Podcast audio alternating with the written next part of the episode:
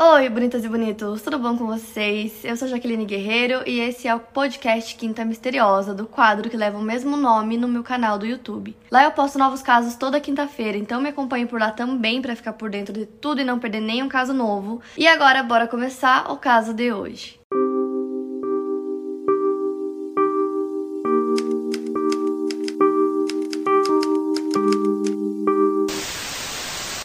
Caso que eu vou contar pra vocês hoje da família Soder, eu lembro que eu li sobre esse caso há muitos anos atrás e eu ficava pensando como que isso é possível, não dá pra entender. É um daqueles casos que você fica pensando, pensando e você não consegue chegar a lugar nenhum, a conclusão nenhuma. Então esse caso aconteceu no dia 24 de dezembro de 1945, véspera de Natal. A família Soder morava em Virgínia, nos Estados Unidos, e nesse dia aconteceu uma coisa muito esquisita, muito inesperada. A família Soder era bem grande. O pai se chamava George e a mãe Ginny e eles tinham 10 filhos. No dia desse caso, nove estavam na casa deles porque um deles, o mais velho, estava no exército. Na ordem, os filhos eram do mais velho, o John, de 23 anos, Marion, de 17, George Jr., de 16 anos, Maurice, de 14, Martha, de 12, Louise, de 9, Jenny, de 8, Beth, de 5 e Sylvia, de 2 anos de idade. Como eu disse, era véspera de Natal, então a família toda estava dormindo nos seus quartos por volta da uma da manhã começou um incêndio na casa Soder do nada. A mãe é a primeira a acordar, então ela vai acordando todo mundo.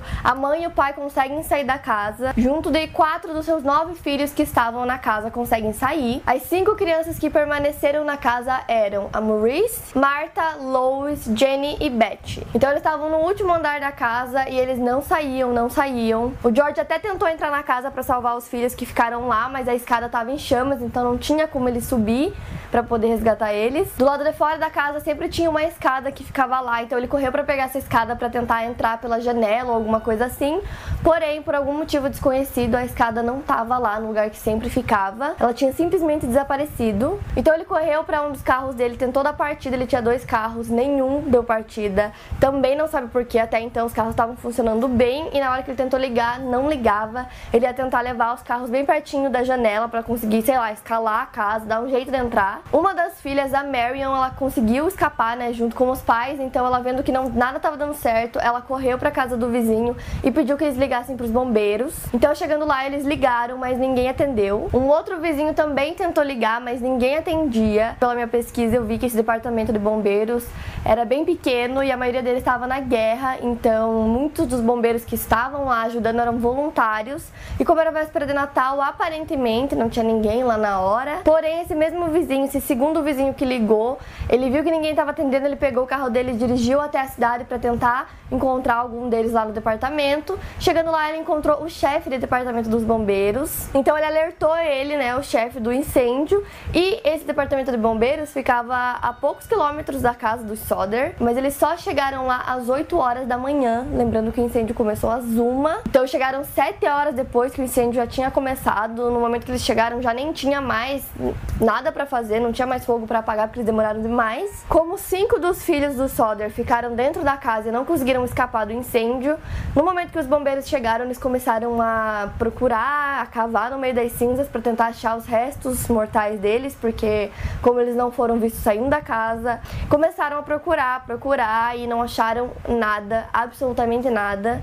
Então as cinco crianças Soder que ficaram dentro da casa foram dadas como mortas pelos bombeiros. E a explicação deles era que o fogo estava tão alto, tão forte no momento do incêndio que ele acabou queimando o corpo das crianças e cremando o corpo deles, incluindo os ossos, por isso que eles não conseguiram achar nada. E é interessante eu falar para vocês também que além deles não terem encontrado nenhum osso lá na casa, lá no, nos restos do incêndio, é, a família e vizinhos, todo mundo que tava lá na hora, ninguém sentiu cheiro de carne queimando, nem durante o incêndio, nem após o incêndio. E apesar da explicação dos bombeiros parecer plausível, ela não tá totalmente correta, porque é impossível que do incêndio tenha queimado e cremado totalmente o corpo das crianças, tinha que ter pelo menos um vestígio e nem isso tinha, não tinha nada. Os Soder era uma família de classe média e eles decidiram não reconstruir a casa. Eles preferiram transformar o lugar num jardim memorial em homenagem aos seus cinco filhos. Então, pouco tempo após o incêndio, o George e a Ginny, os pais, começaram a achar esquisito a resposta dos bombeiros, eles não estavam acreditando que aquela era a explicação para aquele incêndio e eles começaram a achar que os cinco filhos deles foram raptados, sequestrados, eles estavam desaparecidos, eles não estavam acreditando que eles tinham morrido no incêndio. Porque aí eles começaram a pensar muito e juntar todas as pecinhas, né, do dia do incêndio, porque o incêndio começou do nada, a escada não estava no lugar que ela sempre ficava, é, os carros não deram partida, sendo que no mesmo dia os carros estavam funcionando. Então várias coisas esquisitas aconteceram e começaram a levar é, os dois a pensar que tinha alguma coisa errada e que os filhos estavam vivos. Então eles começaram a investigar. Os bombeiros falaram que o incêndio começou por um problema que deu na fiação elétrica da casa e aí deu um problema, começou ali o fogo, o incêndio se espalhou pela casa inteira e eles deram essa explicação de como o incêndio começou. Porém, o George contestou essa explicação do departamento de incêndios porque poucas semanas antes do incêndio, toda a fiação elétrica da casa tinha sido trocada, tinha sido checada e estava tudo perfeito. Então não tinha como ser um problema elétrico.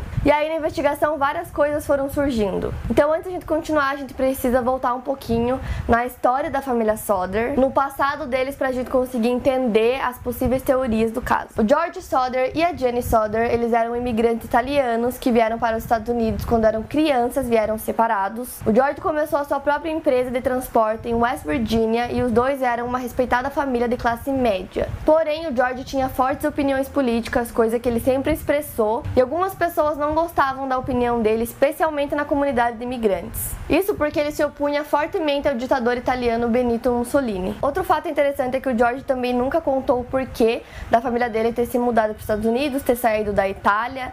Quando perguntavam, ele não falava sobre o assunto, então isso acabou levando algumas pessoas a acreditar que a família dele podia estar envolvida em alguma coisa ilegal ou algum negócio secreto. E aí tem toda essa história, né, do passado do Soder. E aí a Jenny também explicou para a polícia como que aconteceu as coisas no dia do incêndio. Um pouquinho antes das uma da manhã, a Jenny conta que ela acordou porque ela ouviu um barulho de um objeto batendo no teto da casa e depois rolando, então ela achou que não devia ser nada e acabou voltando a dormir. Às uma da manhã ela acorda novamente sentindo cheiro de fumaça, então a Jenny levanta, começa a procurar pela casa para ver de onde tá vindo esse cheiro, até que ela encontra e era lá no escritório do George, inclusive era lá que ficava o telefone da casa. O escritório já tava em chamas quando ela percebeu, então ela corre, acorda o George, eles começam a gritar pela casa, acordam as crianças, começam a sair da casa. Do lado de fora eles ficam gritando para tentar acordar as outras cinco crianças. Como eu disse, a escada tava em chamas, então ninguém conseguiu voltar para casa. É, em nenhum momento eles ouviram vozes, ouviram gritos das cinco crianças que estavam no porão. Não tinha simplesmente nada. Elas não apareceram, não tinha grito, não tinha cheiro, não tinha nada. E aí a Jenny lembrou de outra coisa que aconteceu no dia. Os bombeiros disseram que o incêndio começou por um problema na fiação elétrica, porém todas as luzes da casa estavam acesas. Então quando aconteceu o incêndio, ela acendeu as luzes, né, para poder andar pela casa, para acordar as crianças.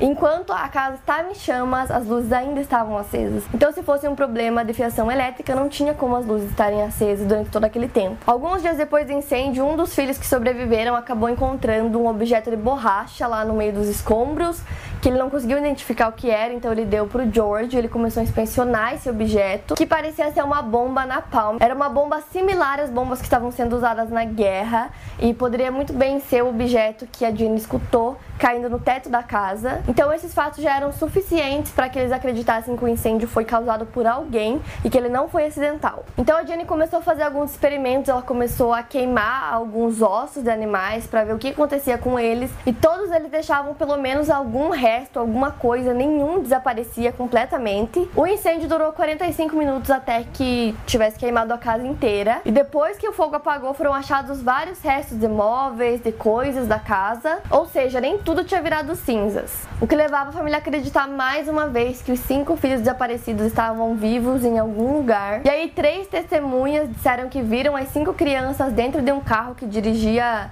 para longe da casa no dia do incêndio. Outra testemunha que trabalhava num café disse ter visto as cinco crianças e servido o café da manhã para elas, dizendo que elas estavam acompanhadas de dois homens e duas mulheres. Então eles foram até esse café, tomaram café ali, ela serviu eles. Ela disse que tentou conversar com as crianças, mas que os dois homens ficaram bem agressivos e não deixaram ela falar com eles, Então ela acabou deixando isso pra lá. Alguns anos depois do incêndio, o George acabou achando num jornal uma foto de algumas crianças e uma delas parecia com a Beth, uma das filhas desaparecidas. A foto foi tirada em Nova York, então o George foi até Nova York para tentar achar aquela criança, tentar achar os pais da criança. Ele conseguiu localizar eles, mas eles não quiseram falar com ele. O George e a Dina acabaram negando a ajuda da polícia e contrataram um investigador particular porque eles achavam que assim seria mais fácil de conseguir encontrar qualquer coisa. E aí esse investigador descobriu que uma das pessoas que deu o incêndio como acidental era um vendedor de seguros de vida, gente. Essa altura, assistindo os vídeos do Quinta, vocês sabem como as pessoas nos Estados Unidos eram, não sei se são ainda,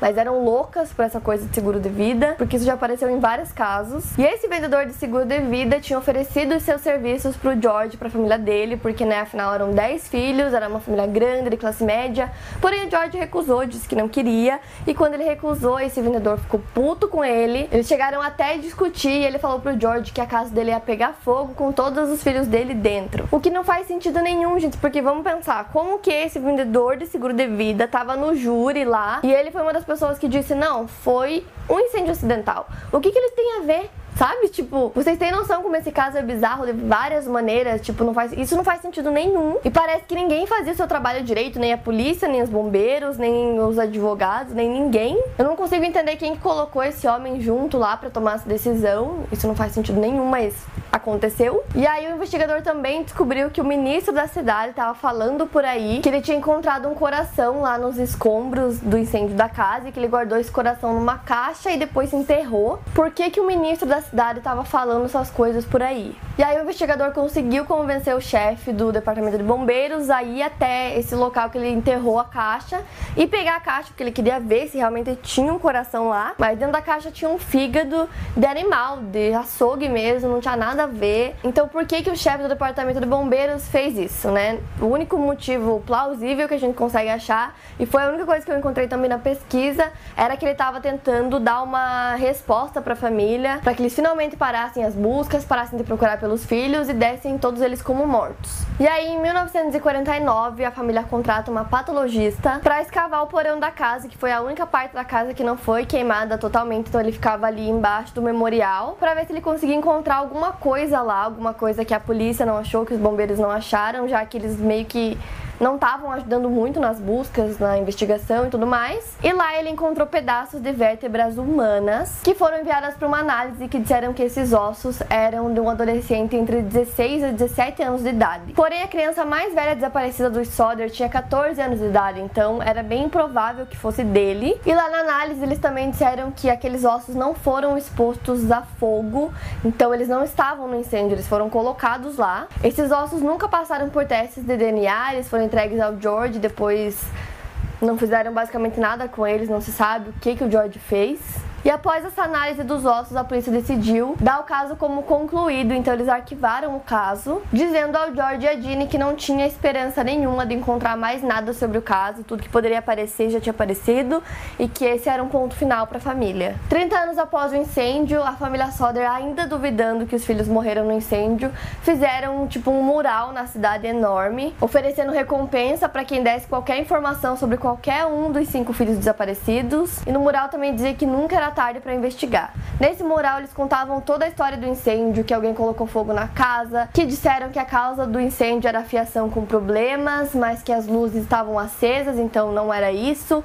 Mesmo a polícia e os bombeiros insistindo que era, nenhum osso humano foi encontrado no incêndio. Eles até colocaram que tinham pessoas envolvidas e dispostas a encobrir a verdade sobre o caso e que eles não sabiam qual era o motivo deles para fazer isso e causar tanta dor a essa família. Esse mural manteve o caso vivo por anos lá na cidade, então mesmo que as pessoas esquecessem, toda vez que elas passavam na frente do mural, elas lembravam. E agora a gente entra nas teorias. A primeira teoria era que o fogo tinha sido posto de propósito e que os cinco filhos que estavam no porão foram raptados antes do incêndio começar pela máfia siciliana. Tudo isso por conta do George ficar criticando abertamente o Benito Mussolini e o governo fascista que exercia funções no seu país natal, a Itália. Ainda nessa teoria tem gente que acredita que eles pegaram as crianças e como forma de castigo mandaram todas elas de volta para a Itália e colocaram cada um em um orfanato por lá. E aí tem várias teorias de pessoas que supostamente viram uma das crianças. Uma mulher que morava em St. Louis, Illinois, nos Estados Unidos, disse ter visto uma das filhas, a Marta é, em um convento que agora ela era freira. Uma pessoa na Flórida diz que as crianças foram levadas até a casa de um dos parentes da Jenny, que estavam todos eles morando lá. O que não faz sentido nenhum, porque imagina, as cinco crianças estavam com parentes dela e ela não sabia. Tipo, não faz sentido nenhum, mas mesmo assim o George investigou essas duas teorias e não encontrou nada. Em 1968, 23 anos depois do incêndio, a Jenny recebeu uma carta endereçada a ela com uma foto de um homem com 20 e poucos anos e a carta não tinha remetente, não tinha endereço nenhum, mas vinha de Kentucky. E o George e a Jenny acharam que esse homem da foto poderia ser um dos filhos deles que desapareceu no incêndio, o Louis, que na época tinha 9 anos de idade. Na parte de trás da foto tinha umas coisas escritas que não faziam sentido algum. Eles até contrataram uma pessoa especializada para tentar descobrir o que, que eles estavam tentando dizer ali naquela escrita, na carta. E esse investigador foi até Kentucky para investigar de onde poderia ter vindo essa foto e ele nunca mais voltou, deu notícias, ele desapareceu. E não faz sentido nenhum ele ter desaparecido com dinheiro, porque provavelmente ele não foi pago tão bem assim para desaparecer com a grana e poder viver por anos com esse dinheiro. Ele ter ido fazer uma pesquisa, uma investigação e nunca mais voltar. O George Soder faleceu em 1969 com 74 anos de idade. A Jenny em 1989 aos 85 anos de idade. A filha mais nova dos Soder, a Sylvia, que na época do incêndio tinha 2 anos de idade e ainda tá viva. E até hoje ela acredita que seus irmãos possivelmente estão vivos também. Se eles estivessem vivos até hoje, eles teriam idades entre 78 e 85 anos. Filha da Sylvia, que se chama Jenny, prometeu pra avó dela que ela nunca ia deixar essa história morrer, então ela mantém um site na internet onde as pessoas podem mandar qualquer informação